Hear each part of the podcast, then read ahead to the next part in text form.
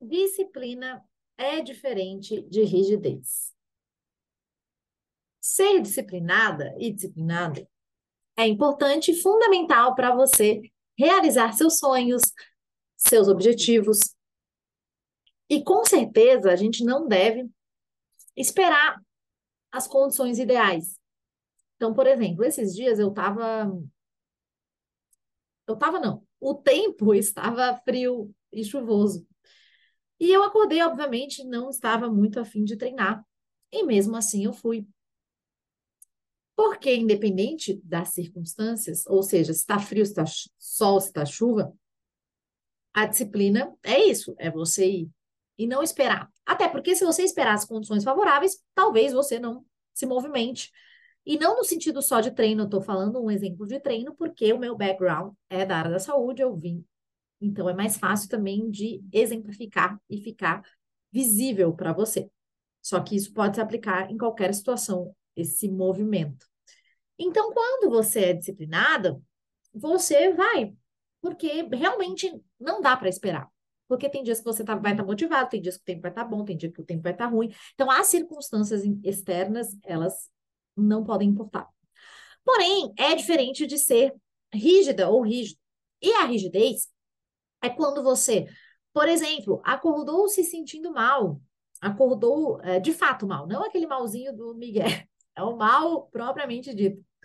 Ou, por exemplo, seu filho, sua filha chamou você para brincar, você precisa passar um tempo de qualidade com, com alguém da sua família. E aí você não vai, porque, ou no caso, você vai para o treino, por exemplo, mesmo assim, porque você colocou esse objetivo e aí você acha que vai ser disciplinada ou disciplinado se você for. E se você não for, você vai ser indisciplinado.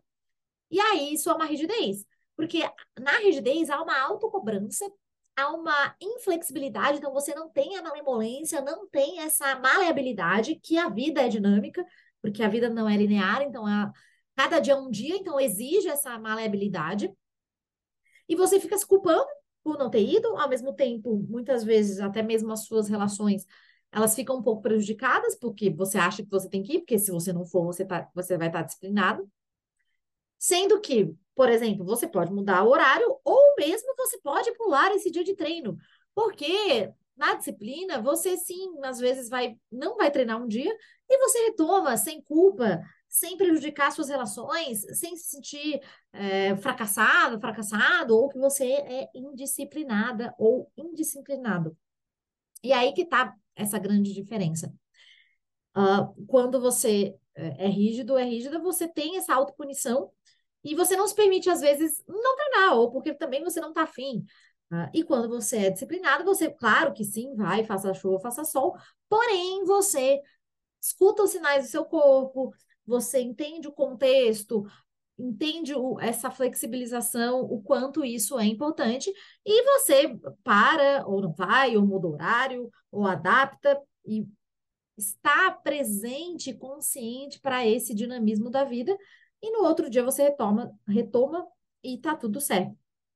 Então, esse insight, principalmente para você se perguntar o quanto você está sendo disciplinado disciplinado, porque falaram que tem que ser disciplinado e tal, e que sim, realmente não tem como realizar sonhos, objetivos sem ter uma disciplina, sem ter uma constância.